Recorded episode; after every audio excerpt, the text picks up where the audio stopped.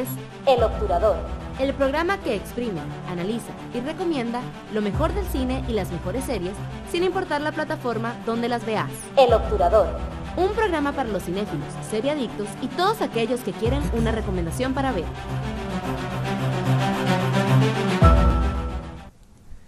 Sean bienvenidos al episodio número 28 del Obturador. Gracias por acompañarnos. Cata, bienvenida a este programa de hoy que está muy variado, pero que promete estar también muy interesante para todos aquellos que quieran tener una recomendación de qué ver el fin de semana, alguna recomendación de eh, qué maratonear. Bueno, hoy tenemos un programa bastante variado. Sí, hola, ¿cómo están? Este episodio número 28 viene con mucha información acerca de lo que es mundos fantásticos y también viene con historias de política y relevancia que muchos pueden discutir. Entonces les vamos a mostrar tres eh, producciones para que ustedes elijan el fin de semana. La primera, bueno, vamos a comentar acerca de WandaVision, que ha sido como el boom de Marvel ahorita actualmente, con buenas producciones, ahorita la vamos a comentar. También vamos a hablar acerca del juicio de los siete de Chicago y vamos a terminar con eh, la reina Gambito. Entonces acá tenemos el primer resumen de lo que es WandaVision para aquellos que no la han visto. WandaVision, o conocida como La Bruja Escarlata, es una miniserie de televisión estadounidense creada por Jack Schaffer para el servicio de streaming de Disney Plus. Está basada en los personajes de Wanda y Vision, propiedad de Marvel. Se encuentra en un ambiente del universo cinematográfico del UCM. Comparte la continuidad con las películas de la franquicia y tiene lugar después de los eventos de Avengers Endgame en 2019. WandaVision está producida por Marvel Studios y cuenta con Schaffer como escritora principal y Matt Chapman como director. En septiembre del 2018, Marvel Studios estaba desarrollando varias series limitadas para Disney Plus, centradas en personajes secundarios de las películas del universo de Marvel, como Wanda y Vision. La serie es presentada como un homenaje a las comedias clásicas, viviendo en una realidad que los lleva a través de diferentes décadas de la historia de la televisión. El rodaje comenzó en Atlanta, Georgia, en noviembre de 2019, antes que la producción se detuviera en marzo de 2020 debido a la pandemia. La producción se reanudó en Los Ángeles en septiembre de 2020 y se completó en noviembre de ese mismo año. Bueno, ahí lo tienen, WandaVision, que ha sido también un hit con el cual Disney Plus ha iniciado el 2021 todos y cada uno de los contenidos originales y que además sobre esto se está sosteniendo también la industria de las plataformas de contenidos. En términos generales, yo tengo que reconocer que me entretuvo un montón. Este, no soy muy fan, sinceramente, de, de- de- de algunas historias o no soy era tan fan del cómic, pero me entretuvo bastante. Bueno, a mí me encanta, yo me puedo declarar fan de toda la saga de eh, Marvel, Avengers, los superhéroes, etcétera. Entonces, creo que fue muy refrescante tener esta producción ahorita, porque la verdad eh, también me dan ganas como hasta de retomar, de volver a ver toda la saga que son en serio son horas y horas de películas y puede ser que se les vaya una semana, dos semanas viendo todo, toda la saga para que entiendan muy bien. Pero algo súper eh, refrescante en el mundo de Marvel es que había venido como con toda esta trama muy oscura o al final con lo que vimos con Avengers y demás. Y estas producciones, ahorita que también estrenaron Falcon, que es otra de otra como historia paralela, eh, traen como esa frescura visual. Además de que esta producción me encantó, Chris, porque re- retoma muchos sitcoms o también lo trae como este aspecto melancólico de cómo era la televisión antes y eh, lo hace a uno sentirse como mi pequeña genio o como un montón de, mm, eh, referencias que hace la saga. Además, Chris, el guion está muy bien estructurado. Muchos de los fanáticos de los cómics tal vez dijeron como, ay no, pudo haber pasado otra cosa, etcétera, pero creo que para los fanáticos de lo que es eh, no tanto los cómics, sino como lo que es eh, la visualización de las películas y demás, como yo, no soy tan de cómics, sino más de, de producciones visuales, eh, nos encantó porque realmente cumple con la función de contar la historia de Wanda o acerca de cómo ella tuvo su proceso de duelo y también de dónde vienen los, los gemelos, eh, los niños estos de, de fantásticos y demás. Pero, eh, Cris, creo que para retomar o para ah, como como le digo, para resaltar los aspectos importantes, creo que es la musicalización de lo más importante que hay, la, la composición visual que hace referencia mucho a la televisión eh, anterior y también eh, el manejo de cómo hablamos de la psicología del color.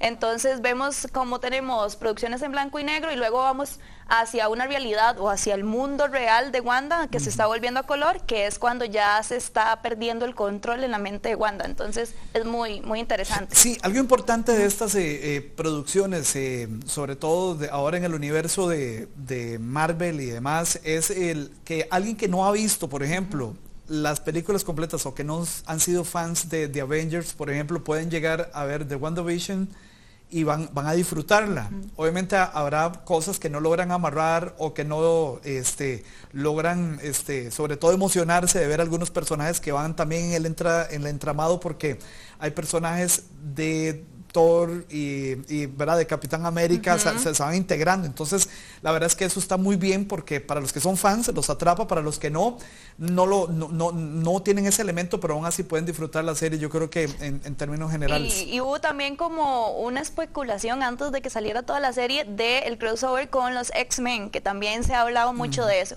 Entonces salió el hermano de Wanda, que en X-Men es el mismo actor, que tiene superpoderes relativamente iguales y todo el mundo pensaba que este iba a ser el crossover ya como de, X-Men con eh, todo el universo de Marvel pero... Bueno, e-, ese crossover ya demasiado ñoño, pero digamos, existen en, las faulas de, X-Men, sí, aparece por ejemplo Spider-Man y demás. Sí, ya, ya nosotros los fanáticos queríamos verlos en, vivo, digamos, sí, en, gran, en pantalla grande, y todos estábamos súper emocionados cuando aparecieron las primeras imágenes del de, hermano de Wanda y demás, y del crossover, pero ya después en formatos de guiones y demás, eh, realmente no, no hubo como, o no hicieron explícito este crossover, entonces mucha gente quedó como con la duda o con, o con esa espinita de que por qué no lo hicieron si prácticamente se podía hacer súper bien. Sí, yo, yo tengo que advertir nada más algo para los que no lo hayan visto y es que denle tiempo a la serie los primeros eh, cuatro episodios, por favor denle tiempo porque puede ser muy confuso que usted llegue a ver una serie de superhéroes y se va a encontrar un capítulo de 30 minutos de, de la televisión de los 50, de los 60 y es como, ¿por qué rayos estoy viendo esto? Porque esto es una comedia, porque hay risas este, pregrabadas, eh, de verdad, eh, denle tiempo. Y ah, yo disfruté muchísimo esos capítulos, obviamente, porque incluso dentro de Disney Plus hay algunos episodios de cómo lo hicieron y obviamente el tema de los creadores es el, eh, cómo recrearon a nivel de iluminación, a nivel de ambientación completa, la televisión cómo se producía en los años los jingles 60, también 70. Fueron adaptados muy bien los jingles, lo disfruté demasiado. Creo que también esta, esta producción va un poquito para personas que ya consumieron o los que ya consumieron este tipo de series anteriormente lo van a disfrutar muchísimo más, como decía Chris. Y creo que esa parte de no entender lo que está pasando en el universo de Wanda eh, es lo refrescante en el universo de Marvel. ¿Por qué? Porque veníamos con tramas que tal vez ya teníamos muchos detalles como fanáticos, ya la historia estaba muy desarrollada, entonces sabíamos a lo que íbamos. Y llegan con esta producción que ya no es un formato de, de largometraje, sino en serie por capítulos en donde no se entiende absolutamente nada, que es adictivo, Chris. O sea, uno ve un capítulo, quiere ser el otro, el otro y el otro hasta entender qué es lo que está pasando. Sí, y algo también interesante a nivel de consumo de estas series y que lo está haciendo Disney Plus es el tema de estrenar cada viernes un episodio. Ya está sucediendo con, con otras series también.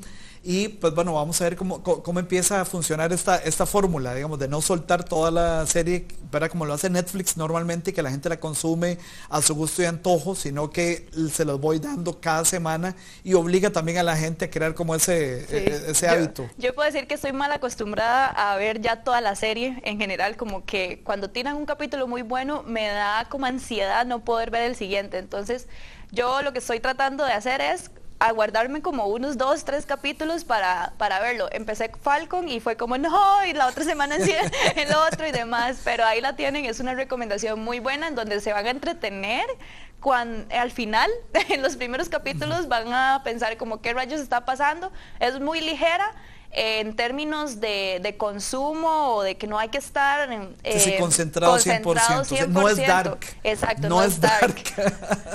Pero sí, pónganle, si son fanáticos, hay que ponerle mucha atención a los detalles, a las pequeñas referencias y a los diálogos. Ahí, como siempre, Marvel tira sus pequeños mm. chistes entre personaje y personaje, entonces solo los fanáticos de Marvel los van a entender. Sí, y algo también que me parece importante, ese tipo de producciones, es como toda la industria de Hollywood está metida allá, de verdad, produciendo televisión y eso me parece espectacular. Los, el nivel de efectos especiales ya de verdad pasa, o sea, es la misma maquinaria, el mismo presupuesto como si esto hubiera salido en el cine y lo cual estamos muy agradecidos porque pues obviamente podemos disfrutar de, en una serie esta maquinaria, ¿verdad? De, a nivel de efectos que es, que es impresionante. Y a mí nada más me gustaría terminar, eh, porque nos quedan ya 30 segundos de este segmento, hablar muy rápido de, de Catherine Hahn, ¿verdad? Que, que, hace un papel como actriz secundaria eh, y sin hacer spoilers, de verdad, eh, el peso, en serio, a partir de su aparición ya, donde se descubren algunos temas, realmente es, buenísimo. Y me, parece que es una actriz que,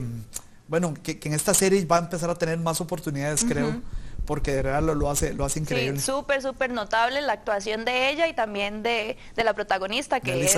sí, entonces, ahí, bueno, es que realmente es una producción muy completa, chicos. Se nos acaba el tiempo de, podemos hablar millones de cosas acerca de WandaVision y creo que es una o declarada una de las mejores producciones al momento de Marvel. Entonces ahí lo tienen como recomendación para este fin de semana por si no la han visto y eh, comenten también en redes sociales, hay un montón de también historias paralelas o qué hubiese pasado, sí.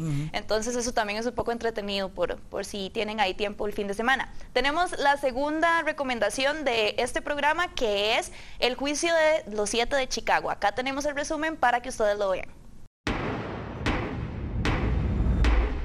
You know why you're on trial here? El juicio de los siete de Chicago es una película estadounidense del 2020 de género histórico y drama legal, escrita y dirigida por Aaron Sorkin. El film sigue al grupo desconocidos como los Chicago 7, un grupo de manifestantes opositores a la guerra de Vietnam, acusados por conspiración por cruzar fronteras estatales para causar disturbios en la Convención Nacional Demócrata de 1968, en Chicago. Cuenta con un reparto actoral, que incluye varias nominaciones a los premios Oscar. Sorkin originalmente escribió el guion en 2007, con la intención de que Steven Spielberg dirigiera el largometraje, con un elenco de actores desconocidos. La huelga de guionistas del 2007 y los problemas de presupuesto llevaron a Spielberg a abandonar el proyecto. Sorkin fue anunciado como director en octubre del 2018. El rodaje tuvo lugar en el otoño del 2019 en Chicago y en los alrededores de New Jersey. Fue originalmente planeada para su estreno en cines a cargo de Paramount Pictures. Sin embargo, los derechos de distribución fueron vendidos después a Netflix a causa de la pandemia. El film recibió mayoritariamente críticas positivas y obtuvo seis nominaciones a los premios Oscar 2021, entre estas a la mejor película.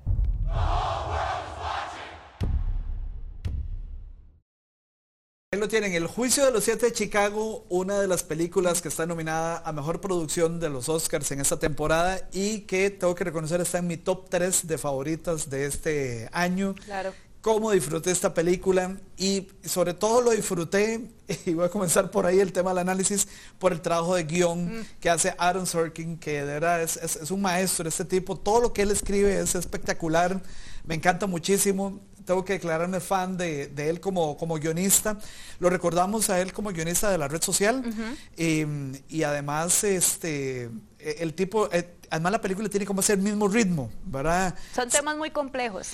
Y además basados en la vida real, que, es algo también interesante y en lo cual también Aaron Sorkin se está este, especializando, por así decirlo, de tomar historias de la vida real y, traerlas adaptadas al, al cine.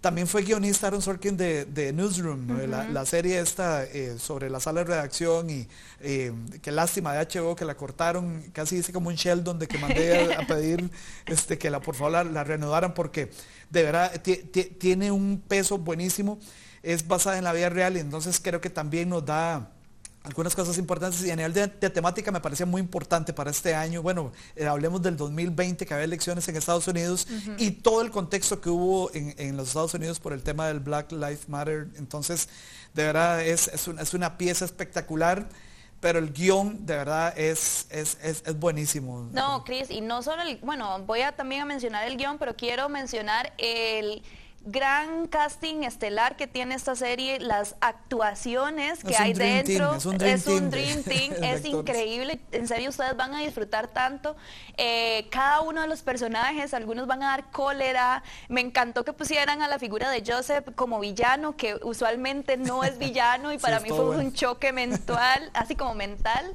Eh, tenerlo a él como villano, pero, pero todo bien, ahí se va desarrollando el personaje. Quiero eh, resaltar también el papel de los dos hippies de Sasha Baron, que también hacen un papel muy fuerte en, tipo de comedia. Me encantó, Chris, porque son temas muy complejos, son temas que hay que manejarlos muy bien según cómo se cuenta la historia y también los hechos que han pasado, pero la comedia dentro de este guion es, o sea, es un genio, o sea, es un genio de cómo manejó esos diálogos y demás, y también el proceso visual. ¿A qué hago referencia con esto? Usualmente este tipo de producciones suelen ser un poco más lentas. suelen ser un poco, eh, tal vez para mucha gente, muy metódicas o tal vez muy aburridas. Pero en sistema de, de cómo pasar el guion a lo visual, si vemos, tenemos una locación principal prácticamente que es el juicio, en donde si notamos detalles van cambiando de días según el vestuario y la ropa y el ritmo de las cámaras es increíble, Chris. Sí, pero es que es, yo creo que esa es la magia, además es el estilo además de Aaron Sorkin también y lo vemos en la red social que es casi la edición tipo videoclip. A mí me encanta mucho porque también técnicamente me gusta usar el e, ese timing, ¿verdad? Y además editar casi como contra la música, que, va, que va despacio y entonces agarra ritmo, agarra ritmo.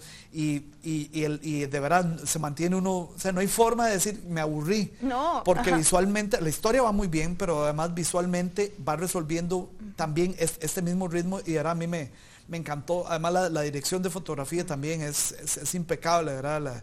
El, manejo de verdad de, los encuadres, los movimientos de cámara, todo de verdad está, está muy bien. Y si gana, no sé si va a ganar, sinceramente, no sé si va a ganar. Después vamos a tener programas especiales para analizar las categorías de los Oscars. No sé si va a rendirle para ganar mejor producción pero tiene todos los elementos, sinceramente. Tiene el guion, tiene el director, tiene el elenco, ¿verdad? De, actores, este Dream Team.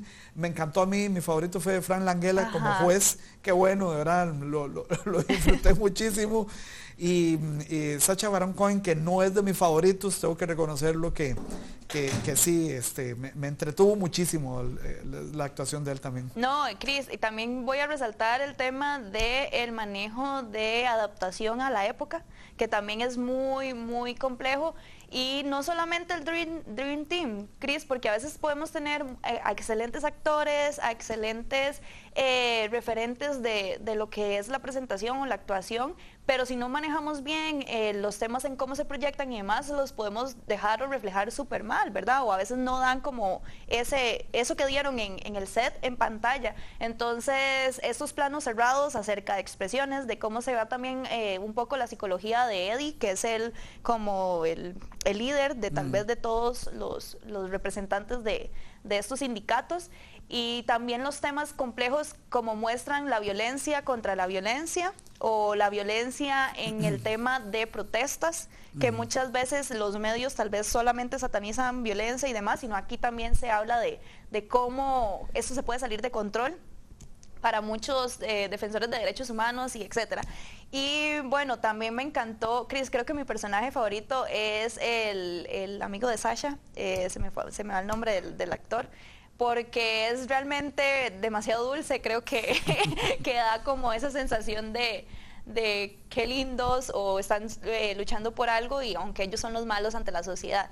Y eh, algo importante, vean el dato final de la película en donde narra o expresa todo lo que hicieron ellos después de este juicio, después mm. de asistir a su condena.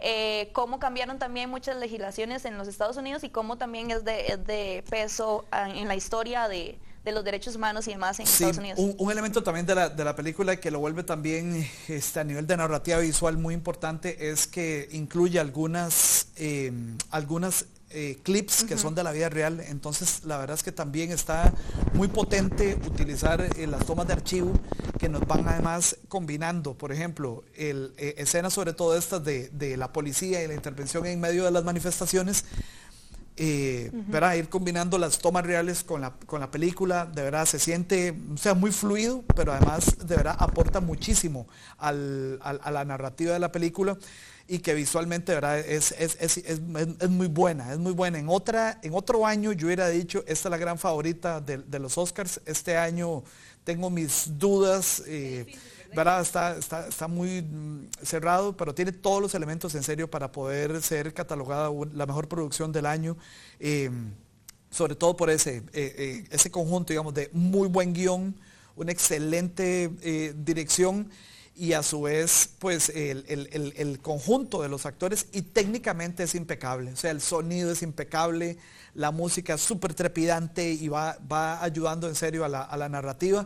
Y, y, el otro elemento que también ayuda a que la película sea realmente buena es esa es otra parte técnica que no vemos, ¿verdad? O sea, la parte de la edición, que es esta costura que va por debajo de la camisa que nadie ve, pero que realmente amarra todo y hace que uno, de verdad, las dos horas y fracción se le pase muy rápido. yo sí creo que sí tiene mucho potencial en lo que es eh, en guion porque sí es muy complejo y no se le puede eh, negar el trabajo increíble que hicieron en el manejo de cómo recolectar toda esta información, investigación. Y bueno, 10 años duró 10 años. Este Aaron Sorkin haciendo este guion. Imagínense, o sea, eso tiene que ser reconocido, tal vez no, no sé si va a ser la gran ganadora, pero sí creo que es una fuerte eh, apostante a lo que es el premio a mejor guion, porque sí está bastante complejo y eh, vayan, véanla, en serio, si a ustedes tal vez no les gustan estos temas, de historia y demás, les prometo que no es una producción normal o muy común acerca de lo que es historia, temas pesados, derechos humanos y todas estas cosas. Véanla, les va a entretener un montón.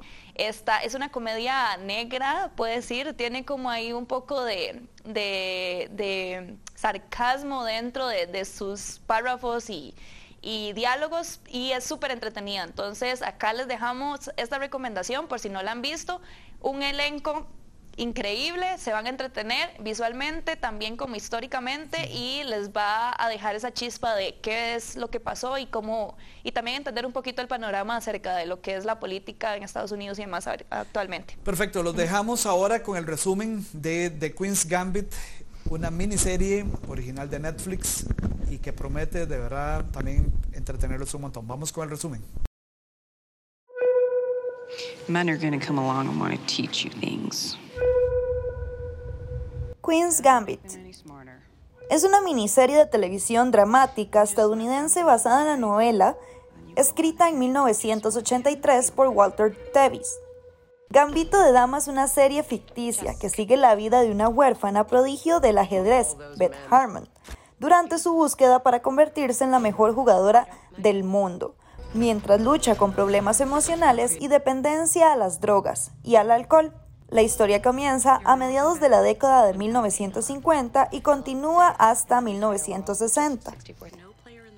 El 19 de marzo del 2019, Netflix encargó una serie de seis episodios el director elegido, Scott Frank, quien se encargó de crearla con Alan Scott, al final presentaron siete episodios.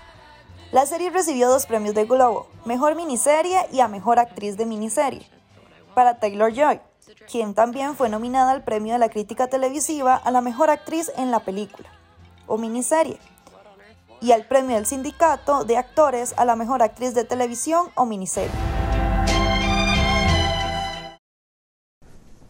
Ahí lo tienen, The Queen's Gambit, miniserie espectacular y este también tengo que reconocer que me está encantando ver miniseries, ¿verdad? Porque a veces cuando son temporadas o varias temporadas, bueno, ya lo obliga a uno a, darle como una continuidad a la serie. Si la serie fue muy mala, de qué madre, porque ya más quiero saber qué sucede.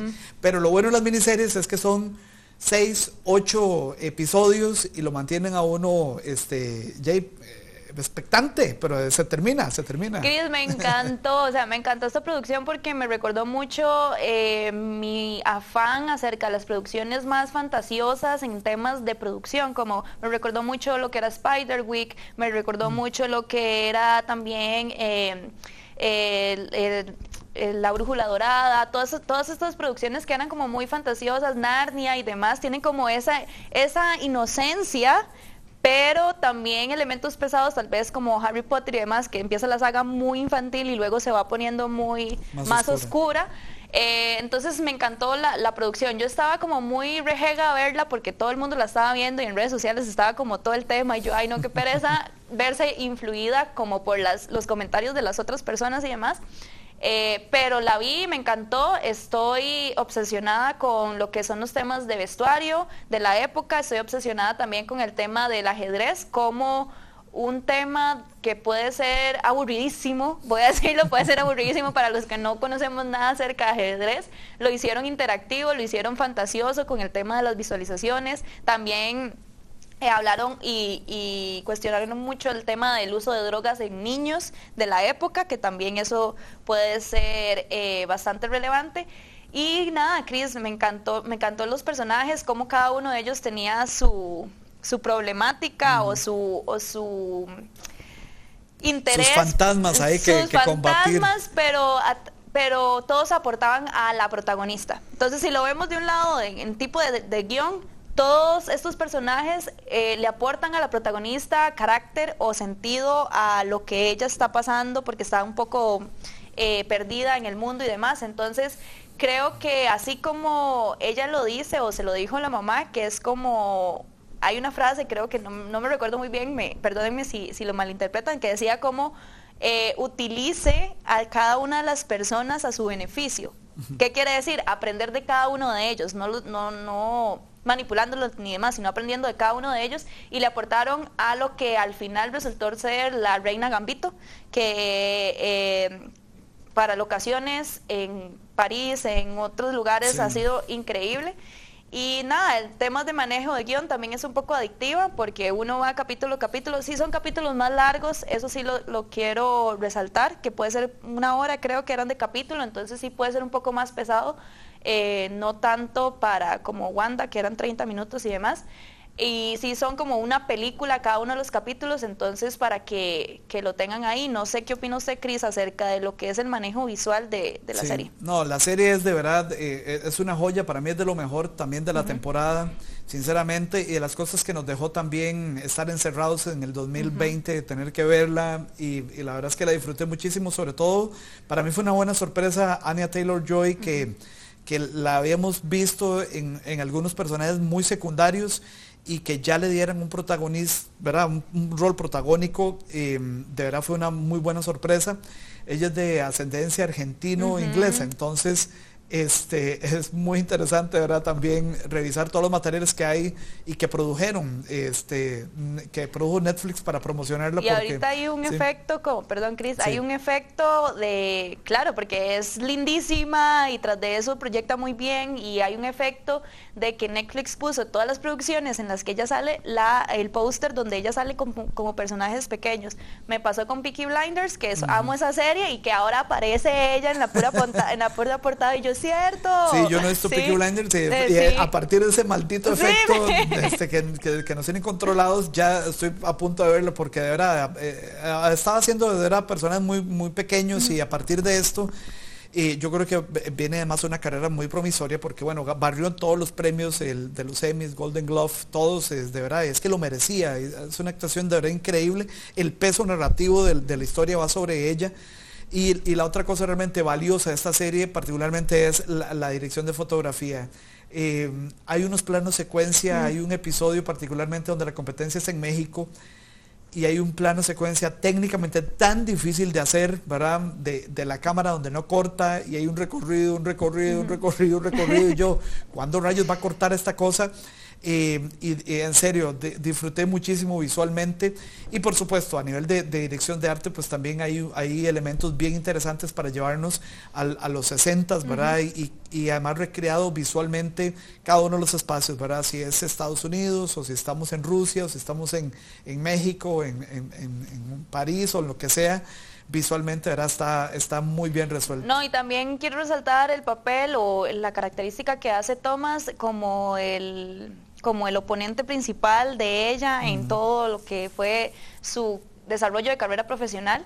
Eh, ellos los dos hacen muy muy buena química en pantalla, la verdad. Entonces generaron también este caos eh, de redes sociales de ay los amo, me, me encantan y todo lo demás y atrayeron a la gente a este tipo de producciones. Si lo recordamos a él, creo que él salía en Spider Week y en todas estas eh, como decía, tramas un poco más fantasiosas que le dan este punto como de soñar en medio de todo un mundo cruel y demás que es como el que vive eh, la reina Gambito. Entonces también resaltar la actuación de él y eh, que, ¿cuál otra? Ah, otro que causó, así como, creo que fue como una serie es muy buena, Cris, en, temas de guion, de visión, todo es muy bueno, pero tuvo un éxito total en lo que es la fama de que volvió el hermano de Harry Potter también, que salió como otro de los oponentes y demás. Entonces, antes de que saliera la saga, se ponían a estos personajes, es como, no, va a volver, ¿cómo va a pasar? Todo esto.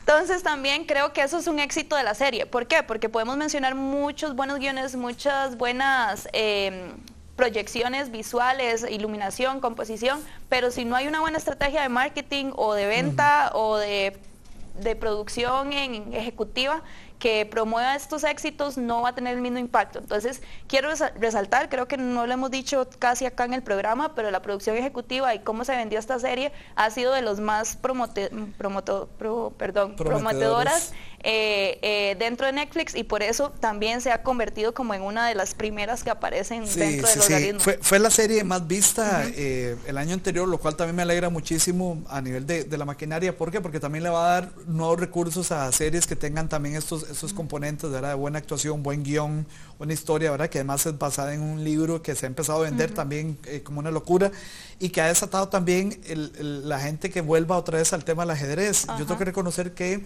estando en el colegio era muy fiebre, demasiado ñoño, yo sé, de jugar ajedrez, incluso en los recreos. Este, así, no, en serio, demasiado ñoño, pero este, pero qué bien que la gente esté volviendo a jugar ajedrez y qué bien que la gente haya dedicado a ver eh, The Queen's Gambit y no otras series que, que, aquí mismo hemos comentado que no valen la pena dedicarle tanto tiempo. Exactamente, y por bueno, están volviendo que el ajedrez es algo muy cool, la verdad, nada más que la gente tenía una visualización eh, más corta. Entonces esa es nuestra tercera recomendación del día de hoy para que la tengan ahí por si quieren verlas el fin de semana. Como dijimos, Chris, le traje, les eh, trajimos algo bastante fantasioso, un poco en el universo de Marvel y demás, y también algo de historia, pero más entretenida, como una historia contada de una forma distinta. Entonces ahí los dejamos. Eh, Chris. Sí, claro, les agradecemos habernos escuchado en este podcast que tenemos en Spotify o bien este, en YouTube y además eh, las transmisiones que hacemos